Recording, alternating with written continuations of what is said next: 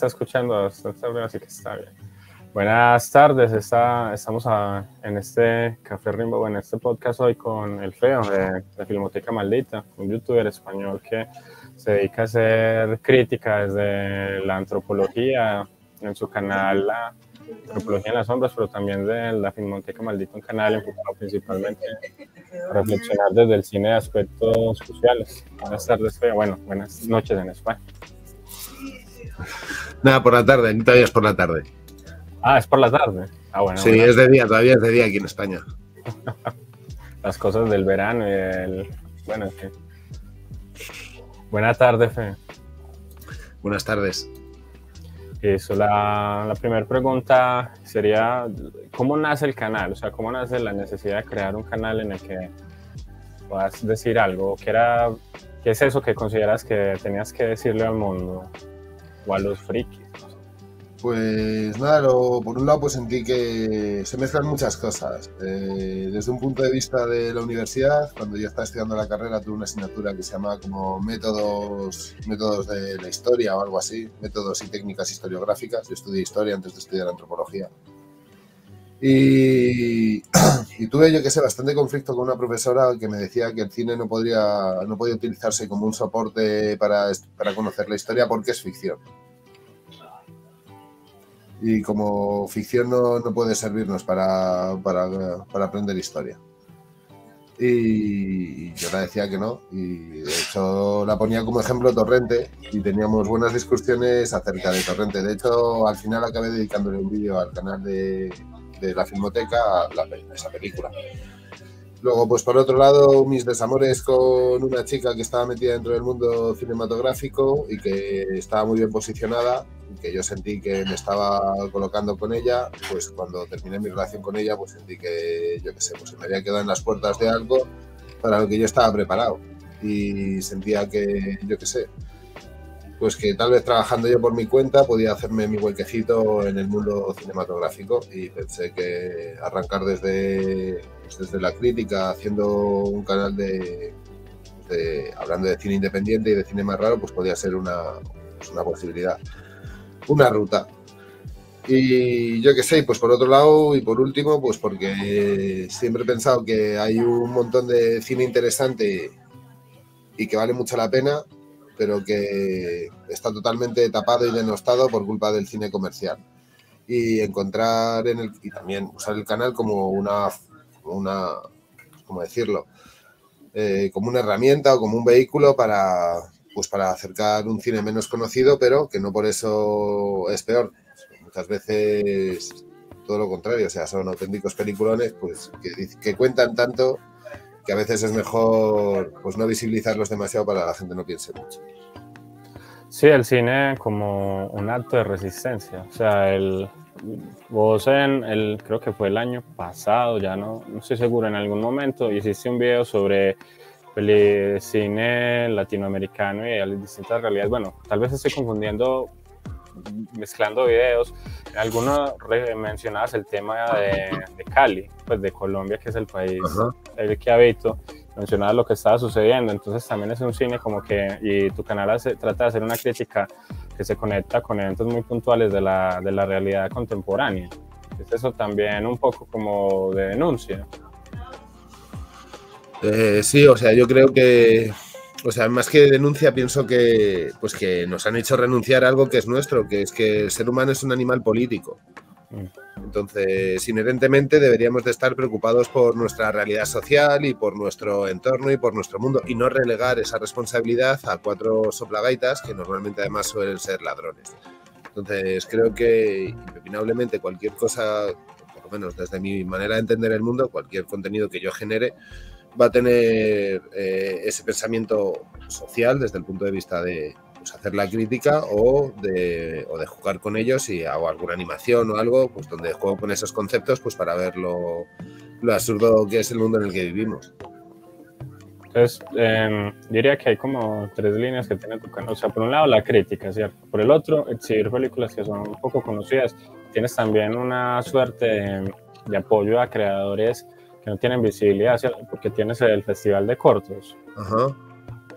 Eh, y esas, todas esas experiencias, cada una tiene como sus conflictos o sus problemas. Por ejemplo, a la hora de mostrar cierto cine y, y denunciar y hacer análisis, eh, has tenido problemas, ¿cierto? O sea, te han censurado, YouTube, o sea, YouTube te ha censurado, eh, te ha caído la policía.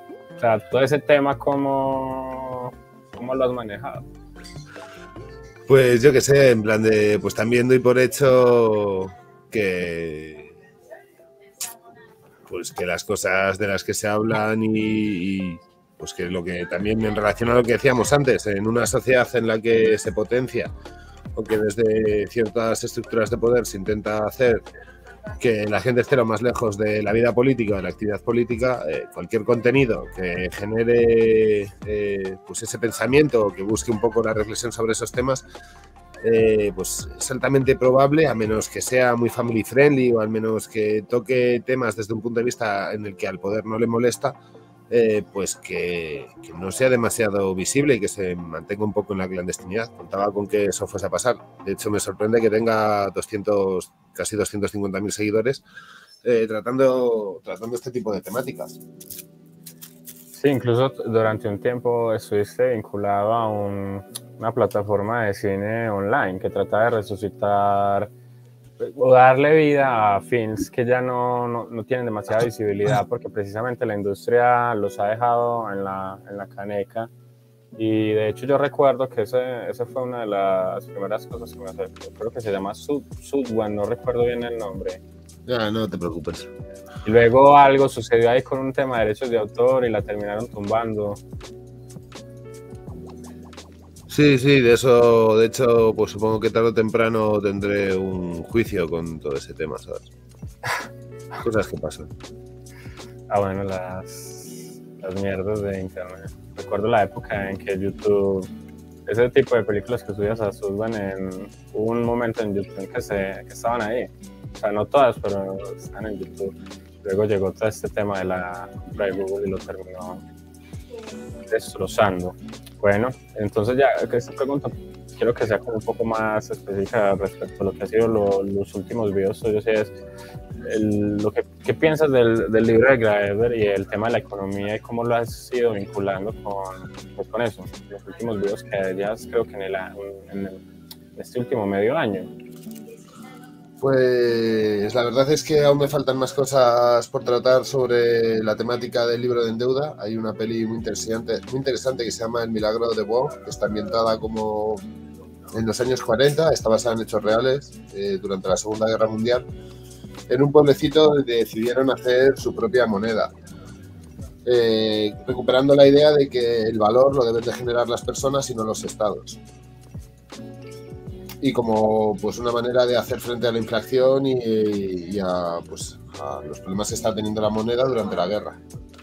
El tema es que eso no gustó a ningún tipo de, organización porque en el fondo dentro de, dentro de esas teorías donde se recupera la idea de eh, la, acuñación de la moneda y del valor de la moneda en, en las propias personas y no en una institución extranjera empodera a esas personas. Y eh, aparte de eso, pues también hay otro ejemplo que es el del CIMEC, que fue en los años 2000, eh, en un pueblo de Italia. También, debido a que la lira, que era la moneda que tenía Italia antes del euro, pues estaba bastante flojilla. En un pueblo se organizaron y empezaron a hacer su propia moneda, que es el CIMEC, y, a, y a utilizarlo paralelamente a la vez que estaban utilizando la lira y luego el euro y llegó un momento en el que a las instituciones públicas se les estaba haciendo tanta bola con el asunto que acabaron eh, pues enviando a la policía y secuestrando todas las monedas de, la gente para, que, para obligarles a estar bajo el dominio de, la moneda del Estado. Entonces creo que dentro de la historia de la economía, más allá de lo que todo el mundo sabe, que es que el dinero es poder, etc., etc., etc., el dinero y la economía también sirve como un instrumento para, organizar la sociedad y para, y para conseguir el, poder. Entonces, Graeber, que es el autor que me has mencionado, creo que es un tipo que profundiza bien en, el significado de lo que es el dinero, de lo que es, y además hace algo que es pues, arriesgado, que es cuestionar la historia de la economía, que históricamente ha dicho que antes del dinero hubo trueque. Y eso es impepinable para historiadores, antropólogos y economistas. Y Graeber cuestionó esa idea, buscó los orígenes del, dinero en el trueque y no lo encontró. Y ofreció una alternativa que era antes del dinero está la deuda y mostró distintos tipos de, de, entender esa deuda. La deuda no necesariamente tiene que ser ni buena ni mala, solo es una herramienta para organizarnos. La deuda sin intereses al final puede crear cohesión social. Porque si yo te debo a ti una y, no te, yo qué sé, y no te apunto el precio exacto de esa, cuando tú necesites algo vendrás a pedirme algo y se generará como una especie de cadena de favores que los antropólogos llaman reciprocidad, que acaba, pues que acaba cohesionando a la comunidad. Mientras que modelos más competitivos pues llevan, a, pues llevan al mundo que nosotros conocemos, ¿no? que es un mundo depredador y pues un mundo de la zancadilla. Y, yo qué sé, y a una sociedad que en el fondo pues está enferma porque vive en estrés, vive en estrés y, y, yo qué sé, y siempre con una sensación de en peligro, por lo menos. No, no, en peligro, no en un peligro vital, sí, pero sí en un peligro eh, económico, del punto de vista de pues, no, no, no subsistir bien. Sí, la zozobra generalizada. Y de hecho, en, parte cuando estabas realizando el, el, ensayo que te comentaba que para el que voy a usar el libro y el otro, me da cuenta de, un aspecto y es como cada sociedad vive eh, esa zozobra económica de una manera distinta. Entonces, por ejemplo, en el caso puntual de Japón, se vive desde, o sea, no es una, no es una sociedad que uno puede decir que está pobre, aunque hay una clase, o sea, hay una, una parte de la sociedad, sobre todo hombres que sí están empobrecidos por el desempleo, eh, por deudas por la incapacidad de, o sea, de, usar su formación universitaria para ingresar en un empleo em, competitivo, ¿cierto? Un empleo donde se debe estructurar como desde el machismo y desde la dominación su estar en el mundo, ¿cierto? O sea, no solamente de trabajar, sino que de tener cierto grado de, de violencia el solamente estar ahí y entonces todo esta, en, esta sociedad japonesa se ha dado todo el, tema del hikikomori, el kaduchi, que son esta gente que se, o sea, tipos que están ahí parados y de un momento a otro les da un infarto. De hecho, creo que hace tiempo compraste el manga de Berset, y bueno, y el, autor de Berset sí. especula que exceso de trabajo, aunque también era una de sus pasiones, pero todo el mundo del, del manga del anime se habla mucho de, de trabajadores sobreexplotados. Incluso se habla de muchas veces aquellos eh, autores o trabajadores de este mundillo que se suicidan lo hacen desde, desde ese asunto de la explotación.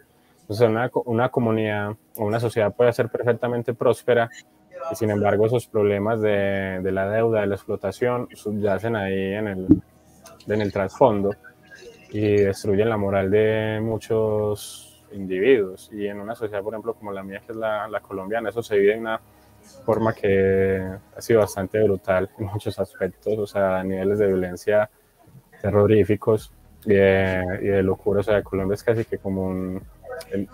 obviamente tiene que sus cosas positivas y también existe su normalidad, pero, ¿cómo decirlo?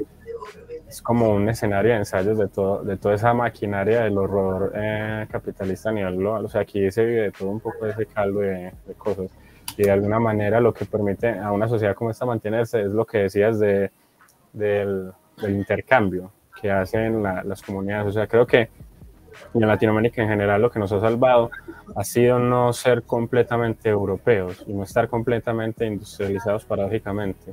O sea, lo, lo que se nos ha criticado, se nos ha dicho que nos mantiene en la, en, la pobreza y el, retra, el retraso eh, tecnológico y económico ha sido al mismo tiempo parte de la tabla de salvación, es decir, ser una sociedad que todavía tiene unos vínculos eh, comunitarios más estrechos, pero al mismo tiempo se va viendo como, sobre todo desde la pandemia, se ha empezado a homogenizar un poco más y se ha empezado a penetrar un poco más este asunto de, ¿cómo decirle?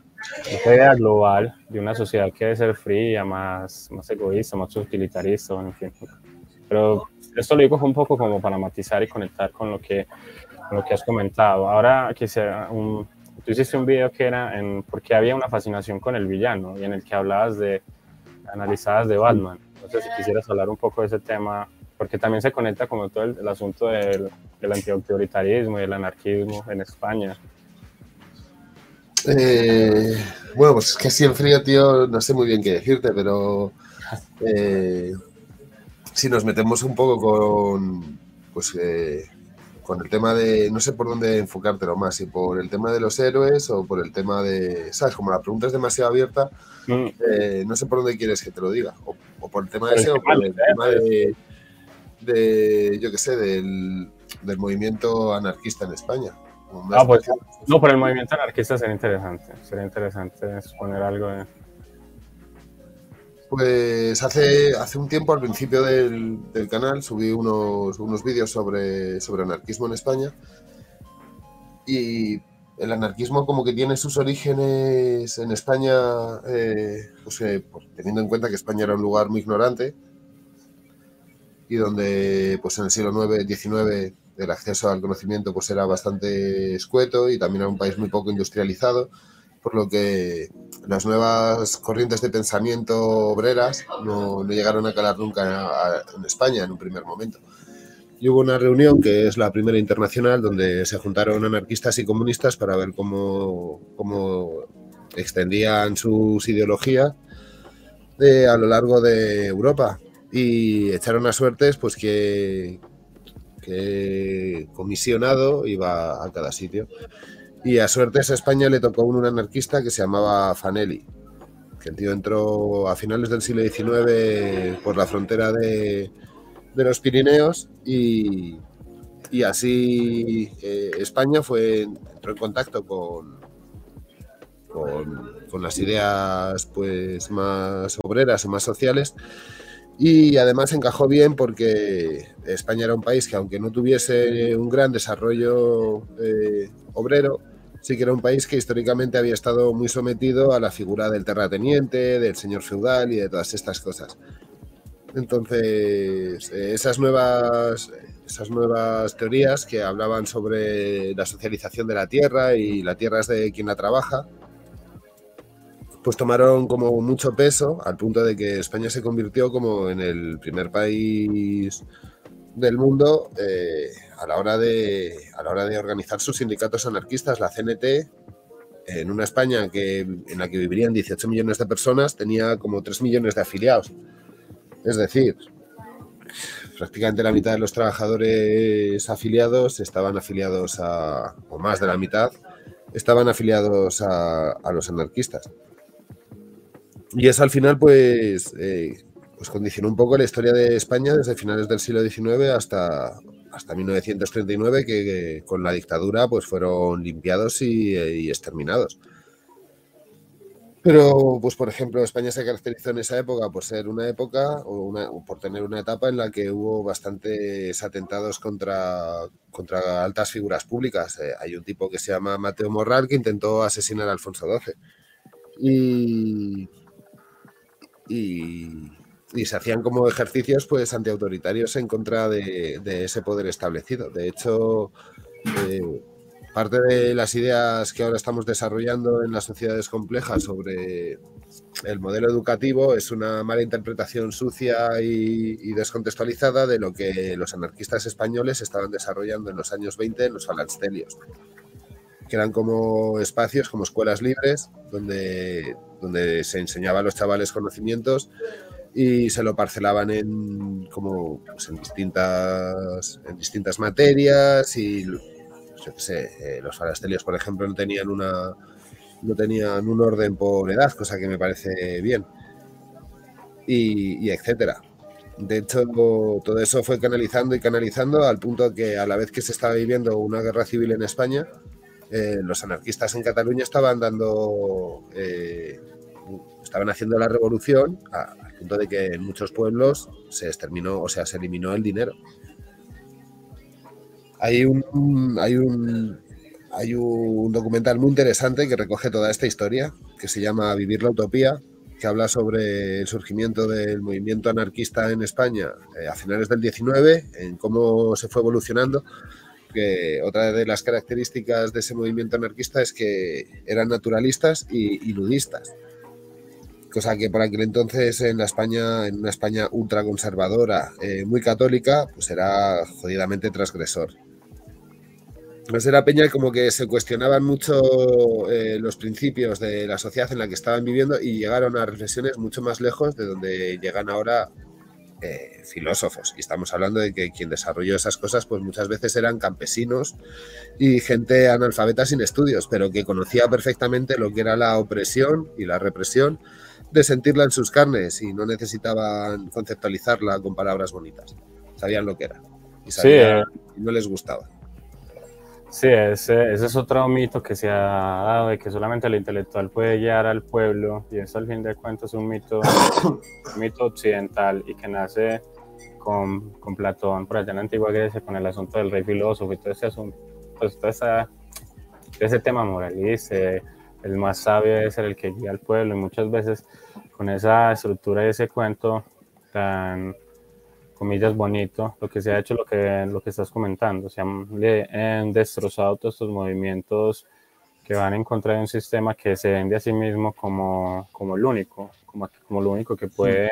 Como la única alternativa. Sin la única alternativa. Porque de hecho Mark Fisher en, en, el, en el libro del capitalismo realista habla de eso, de cómo el capitalismo ha sabido venderse de manera tan, tan bien, pues tan elegante, que incluso hasta los filósofos más sofisticados de nuestra época y más críticos con el sistema mismo terminan claudicando y diciendo, bueno, no, no, no hay alternativa, no hay otra salida a esto, a pesar de que en todas las, así como en España, aquí en, en Colombia también ha habido resistencia y ha habido movimientos que, que, se, que han estado al margen de todo eso. Y hay comunidades que no tienen idea de muchas cosas que suceden en el mundo y eso tiene tanto de positivo como de negativo. Recuerdo una vez encontré a alguien en, en una biblioteca pública de aquí de mi ciudad. Estamos en un, taller en, mi ciudad, Medellín funciona mucho con talleres y grupos un poco informales que se van creando a partir de intereses que las comunidades tienen. Bueno, el asunto es que esta persona venía de, una de un lugar del Pacífico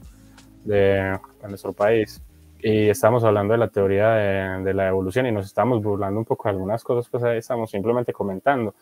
Y el, el, señor este pues nos dijo, em, en este momento que ustedes hablan de la, de la, teoría de la evolución, y hace como un año cuando estuve en X universidad, han sido las únicas dos veces en mi vida que había escuchado hablar de ese término. Entonces es como que ese estar aislado permite una cierta felicidad uh, idílica, por así decirlo, paradisíaca, pero al mismo tiempo porque permite pues estar alejado de esos sistemas que nos explotan, pero al mismo tiempo genera ciertas dificultades y ciertas, ¿cómo decirlo? Ciertos prejuicios. Por ejemplo, hace como unos ocho años en, en un pueblo aquí, y estamos hablando de que Medellín es una ciudad que tiene eh, acceso a mucho, o sea, es Medellín y Antioquia son, están relativamente al nivel de un, un pueblo, una ciudad de la mayoría de las de España, o sea, en el tema educativo y en el tema de económico, obviamente con sus diferencias y eh, por no ser una ciudad europea. Por ejemplo, una señora la, la asesinaron con la excusa de que era una bruja, ¿cierto? Y en realidad eh, ella había estado denunciando actos de corrupción del alcalde del pueblo. El alcalde del pueblo fue uno de los que participó en su, ¿cómo se dice? Su linchamiento.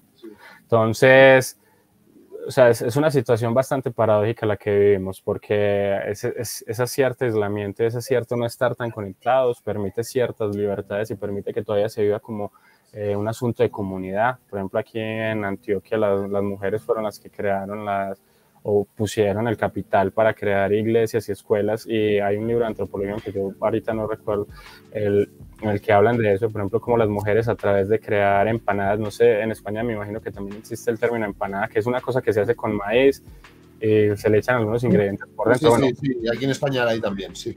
Con eso, a punta de eso, se crearon la mayoría de escuelas e iglesias en, en, mi, en mi estado, en mi departamento. Claro, es que yo pienso que no quita, o sea, eh, entiendo lo que dices, que el conocimiento te da, te da las herramientas para poder identificar allá donde hay ejercicios de dominación sobre ti. Pero, pero no quita que, yo que sé, pues por ejemplo, si llegas alguna vez a ver el documental de Vivir la Utopía, que es el documental este que te estoy mencionando de los anarquistas que en verdad eran campesinos, eh, los oyes y se te ponen los pelos de punta porque, porque en verdad no, tenían miedo a, cruzar líneas que nosotros ahora mismo seríamos incapaces de cruzar, en plan de, eh, oye, hemos tomado el pueblo, a partir de mañana no hay dinero. No va a haber más moneda. Hostia, ¿cómo nos organizamos? Eh, pues mira, vamos a crear una, habitación o vamos a tener un almacén donde vamos a ir apuntando lo que coge cada uno y, y, lo que vayamos produciendo lo vamos dejando en el almacén ese.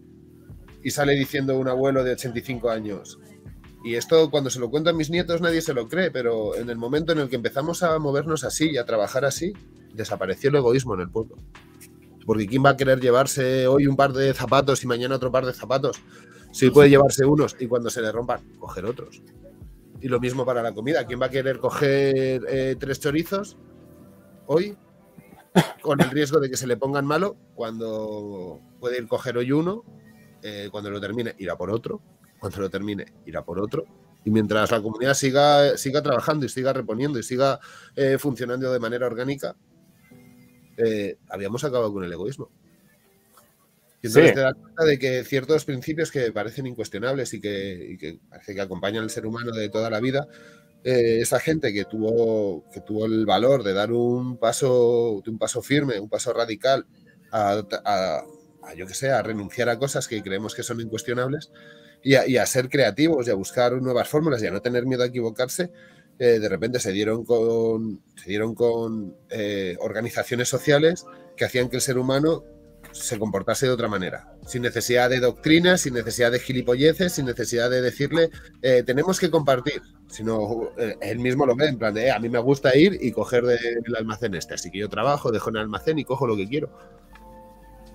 Sí, sino que yo quería como matizar un poco y es, no, no, obviamente no estoy criticando el, el, asunto de que la comunidad no se puede organizar en sí mismo. Yo creo que efectivamente, o sea, si la comunidad se le permite que se organice, desaparecen, de, desaparecen muchos de estas mierdas que trae el sistema y es precisamente eso de la crítica. Y de hecho estos actos de, estos actos de violencia muchas veces se suceden aquí que parecen como, entre comillas, aleatorios o fruto de una ignorancia en realidad hacen parte de algo que está mucho más organizado, que está mucho más eh, en el, en el trasfondo del funcionamiento que está en, nuestro país. Porque aquí, mira, Colombia es un buen ejemplo. Mira, Colombia es un buen ejemplo de eso.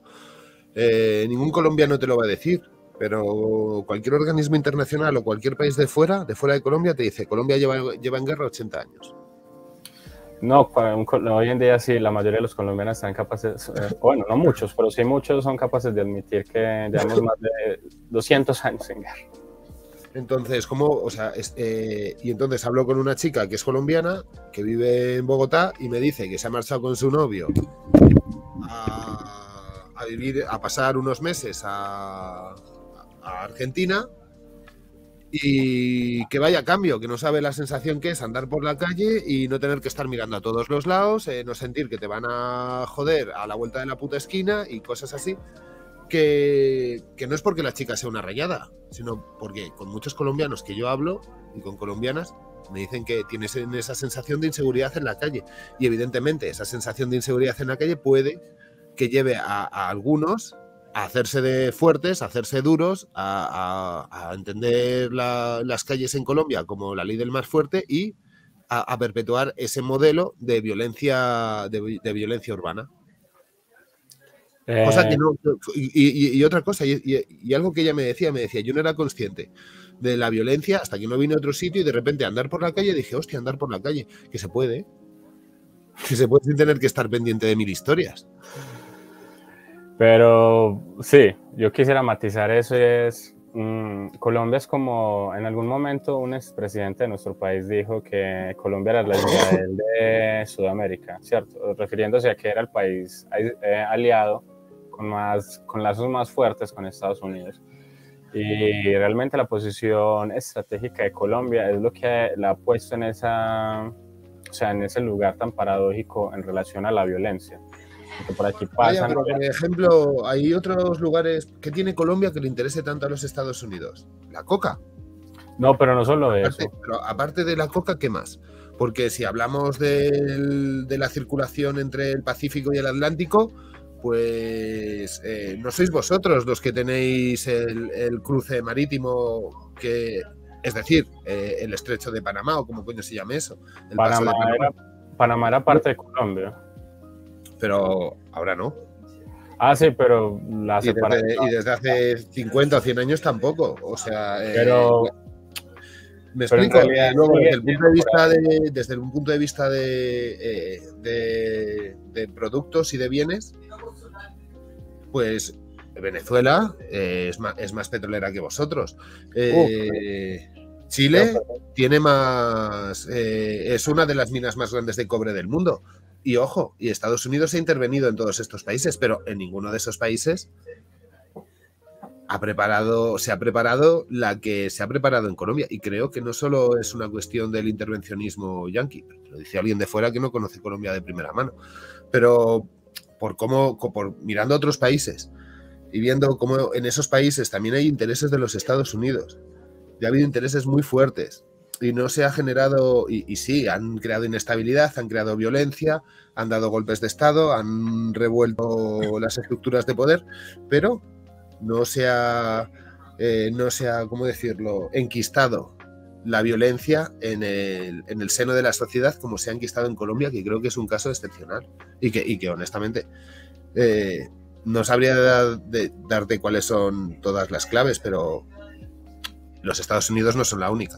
Sí, obviamente no se puede hacer un asunto de victimismo y decir que solamente un país extranjero es el culpable de, todo esto, pero buena parte de la culpa sí la tiene, porque o sea, se inquistó, hay una perversión también en el, en el asunto del colombiano y de, la violencia. De hecho, aquí antes incluso de que llegaran los españoles había no recuerdo, había una tribu caníbal por lo menos, una que estaba entre el Amazonas, eh, conectando con esto con Ecuador, pero y había una tribu que se llamaba los motilones, que practicaban el cortarle las cabezas y cortarle el cabello a, a, sus víctimas. Entonces ya había cierta toque, toque, de violencia y cuando los españoles llegaron, eso solamente hizo como eh, exacerbarse.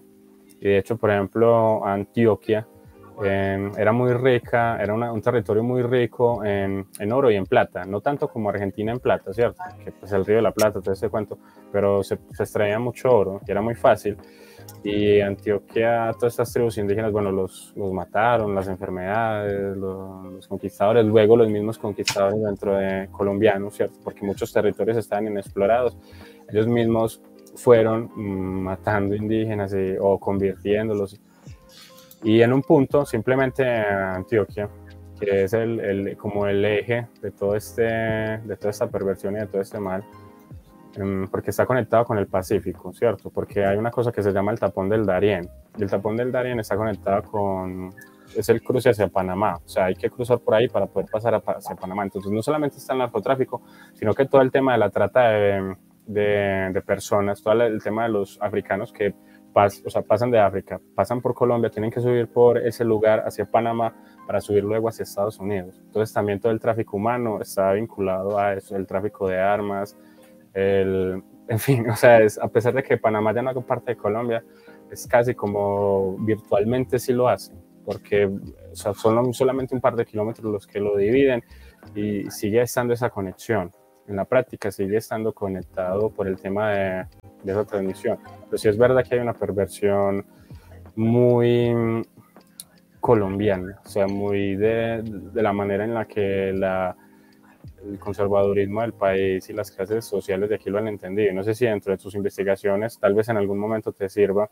Eh, durante la Segunda Guerra Mundial en Colombia se, eh, el partido nazi tenía una, una versión colombiana y el que hacía parte de la élite de ese entonces, de la élite política de este país y para subrayar lo absurdo y ridículo de eso, eran o sea, personas de, eh, que muy probablemente tenían eh, sangre judía y árabe, eh, e incluso mestizos, formaban parte de este, este, partido político. Y eso es algo que dentro de la historia de, de nuestro país se, se, ha ocultado. O sea, el hecho de que hay nazis dentro de la élite política colombiana, históricamente algo que ha sido muy, de lo que muy poco se ha hablado, de lo que muy poco se ha señalado. En Argentina se sabe pues por todo el tema de que los nazis, muchos nazis huyeron y terminaron allá, la CIA los terminó llevando, pero en Colombia eso es algo de lo que no se ha hablado.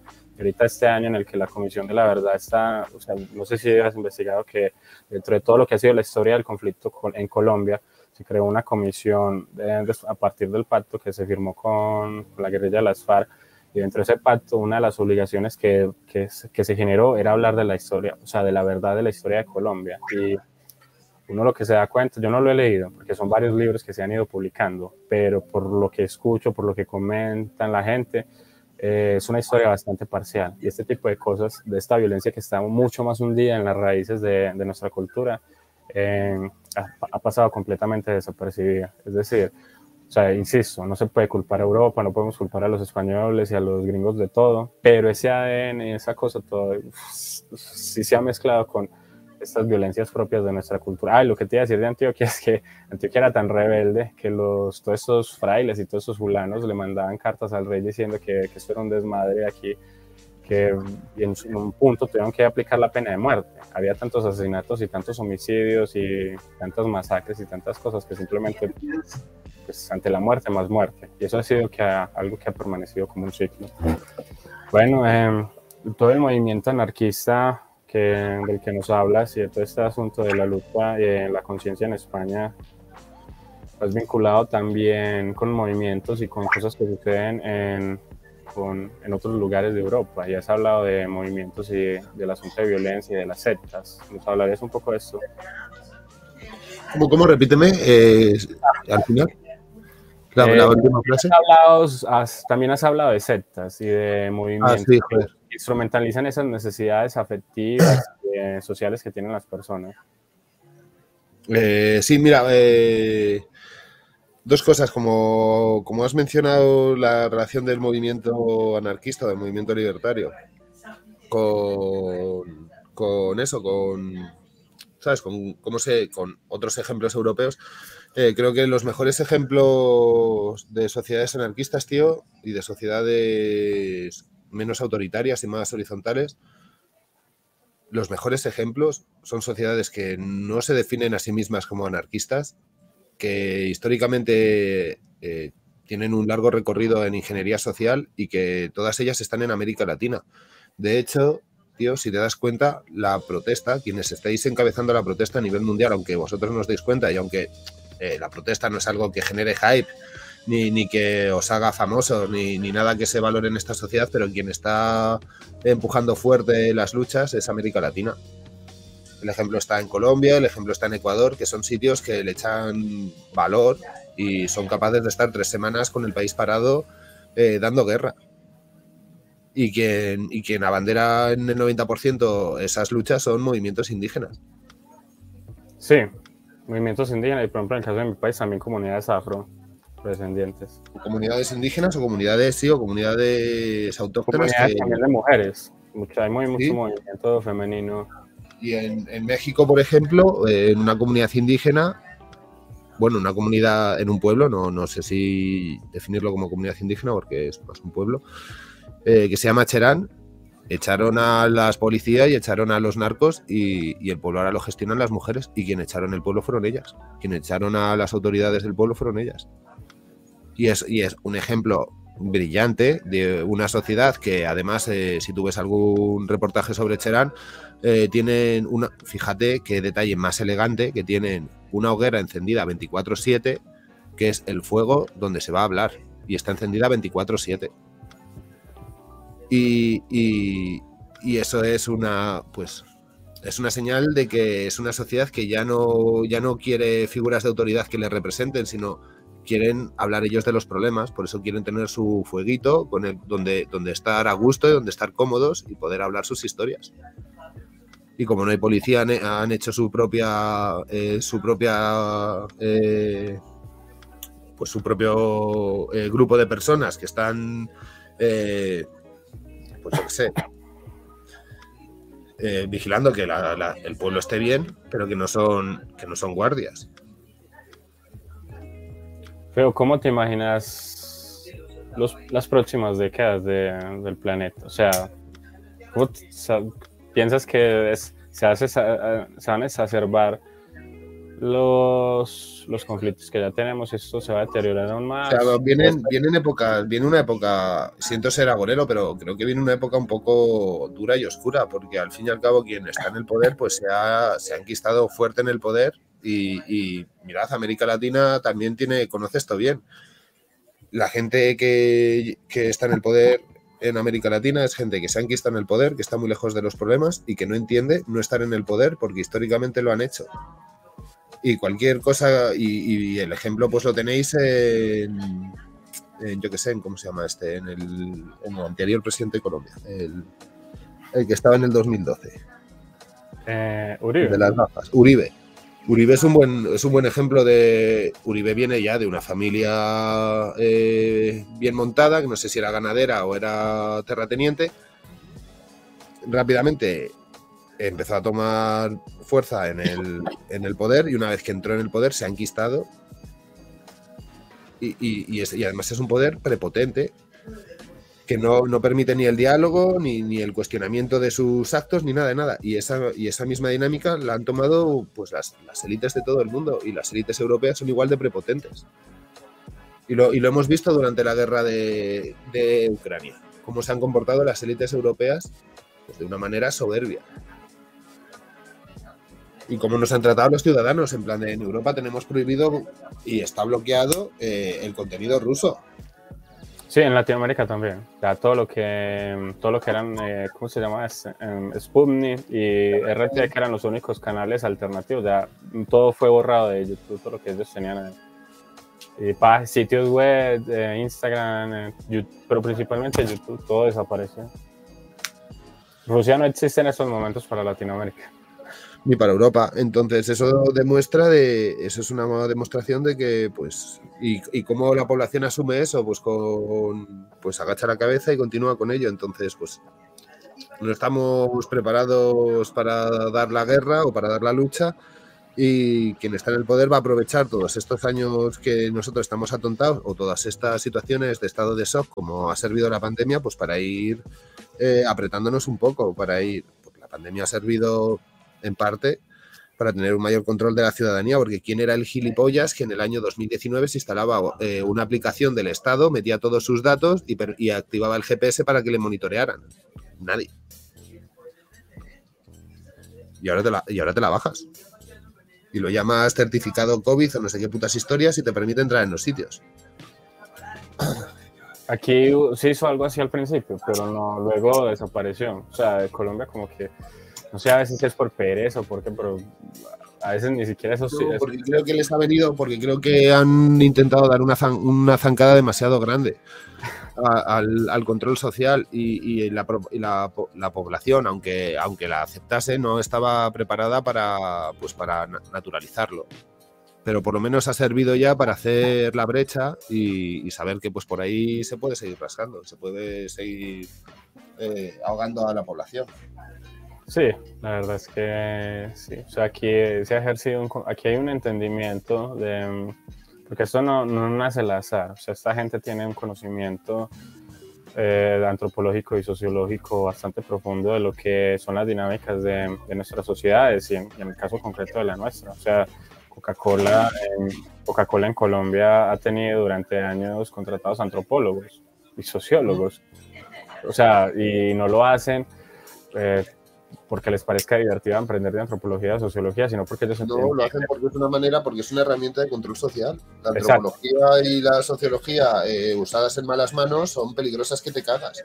O sea, son tan peligrosas como que como cuando tú coges y oyes que alguien ha reconstruido la historia y dices, ¡eh, qué cabrón! Está mintiendo. Acaba de, acaba de cambiar la historia para sacar su beneficio.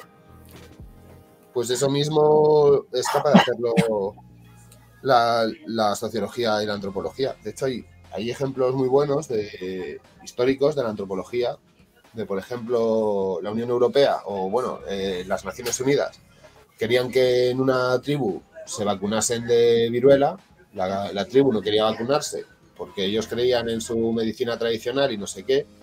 Enviaron ahí unos antropólogos, los antropólogos estuvieron seis meses con la tribu conociéndolos, no sé qué, no sé cuánto, y cuando terminaron les dieron a, la, a Naciones Unidas un informe diciéndoles, eh, si queréis que esta peña se pinche, lo que, lo que tenéis que hacer es hacerles creer que, que el, el gobierno ugandés o de donde sea es un chamán eh, la vacuna de la viruela deja una marca, podéis aprovechar esa marca para decir que es un tatu, que es un símbolo de poder, y que quien tenga ese símbolo de poder eh, es más fuerte y es inmune a las historias y no sé qué, y es como un gran guerrero. Y se inventaron toda una historia que lo que consiguió fue desestabilizar todas las estructuras sociales porque el chamán quedó ninguneado al, entrar una, eh, yo que sé, una nueva figura de autoridad, un nuevo chamán más potente que él, este perdió todo su prestigio social, dejaron de hacerle caso, se desestructuró la sociedad en dos o tres generaciones, eh, el pueblo no existía, todos eh, los supervivientes eran alcohólicos, estaban trabajando dentro, de, dentro del sistema ya, o sea, destruyeron una comunidad. Sí, los belgas y los franceses hicieron esto mismo, fue creo que en Uganda, que eso fue hace como 15 años, la masacre murieron eh, 100 mil. Sí, y aplicaron lo mismo, o sea, usaron la antropología y la sociología para entender cómo funcionan estas comunidades que todavía tienen como un sistema de, muy de, familias, de, castas, y... usaron la misma lógica que me dices, o sea, de darle prestigio a, a, unas personas que no tenían ese prestigio y luego simplemente vender la doctrina del enemigo interno, que es creo que a lo que vamos, que en Colombia caló demasiado ese tema. reiterando pues el asunto de tal vez porque somos tan violentos, el tema del, del, enemigo interno caló mucho, el de la doctrina del enemigo interno que surgió como parte de la Escuela de las Américas, que, que era dirigida y, y formaban allí nazis a, a, militares y policías a lo largo de toda Latinoamérica. Pero en Colombia escaló bastante esa idea, porque aquí todavía se tiene paradójicamente mucha desconfianza al que opina y critica distinto, a pesar de que, por ejemplo, en las pasadas elecciones eh, más de la mitad de la población que, que, pudo votar lo hizo por un líder de izquierda. Pues, por ejemplo, Colombia ahora está acostumbrada a llevar 60, 80 años de gobiernos de derechas y yo sé que mucha gente ahora en Colombia eh, se va a agarrar a Petro como si fuese la salvación y en el fondo no va a salir. En el fondo, pues hay que tener en cuenta que Petro ha entrado dentro del juego de las instituciones de poder y está atado a esas propias instituciones de poder. Hay una entrevista muy interesante de alguien, pues yo qué sé, yo sé que Petro ahora generará ilusiones, pero yo no sé eh, el currículum realmente que, que, tiene, o si tiene un currículum tan, tan serio como el expresidente de Uruguay, el Mújica a Mujica en una entrevista que, entró con muchas ganas de dar transformaciones para Uruguay y que formó parte de los Tupamarus, que formó parte de la guerrilla, se pasó muchos años en prisión, es una persona con una alta conciencia social, en una entrevista dijo, yo la única medida que he podido hacer real de todas las que tenía en la cabeza es legalizar la marihuana. Y eso no es nada. O sea, sí, que está muy bien, pero, pero eso no es nada. Es un programa social. ¿Y, por qué? Pues porque al final Mújica lo que menciona es que él al final estaba atado a las instituciones públicas y que, y que la forma del poder como, como, como, está construido es prácticamente inamovible. Es una estructura eh, muy difícil de transformar y, y que no se va a transformar para los beneficios de la sociedad. Como mucho se irá transformando para los beneficios de quienes dan forma a esa estructura. Y si tú entras temporalmente durante dos o cuatro años, no vas a tener ni el tiempo suficiente ni las alianzas para poder hacer esas transformaciones. Sí, probablemente es lo que va a suceder aquí, porque mm, no sé si sabes un poco de, la historia de, de, las dictaduras aquí en América Latina. En todo, el, todo Sudamérica tuvo dictaduras, excepto Colombia. Porque los. Sí, tuve una asignatura cuando estudié, cuando estudié la carrera de historia tuve una asignatura que era eh, dictaduras en el cono sur. Así se llamaba directamente la asignatura, dictaduras en el cono sur. Y me hablaba sobre, y la asignatura era sobre Chile, Uruguay, Argentina y, Brasil. Pero toda Sudamérica tuvo dictaduras, excepto Colombia, porque los gringos no lo consideraron necesario, porque los niveles de autoritarismo aquí eran 10, 20 veces mayores a los del resto de, o sea, cuando se habla, por ejemplo, de las cifras de desaparecidos en Brasil, son 10.000 las cifras. Colombia son entre, perfectamente en una década, por década puedes contar 200.000. sea, eh, o sea por década puedes contar 200.000 desaparecidos en Colombia por la violencia. O sea que los niveles de, de locura de nuestro país han sido 10, 20 veces mayores al resto de Latinoamérica. Paradójico la, la situación en la que hemos estado. Bueno, Feo, yo creo que ya hemos redondeado un poco el tema. Muy bien, perfecto, tío, un placer. En una buena tarde, muchísimas gracias por todo. Una gozada, tío. Un placer haber estado aquí de echar un rato contigo. Espero que te lo hayas pasado bien. La verdad, sí. Que estés muy bien. Muchas gracias, tío. Ten muy buena tarde.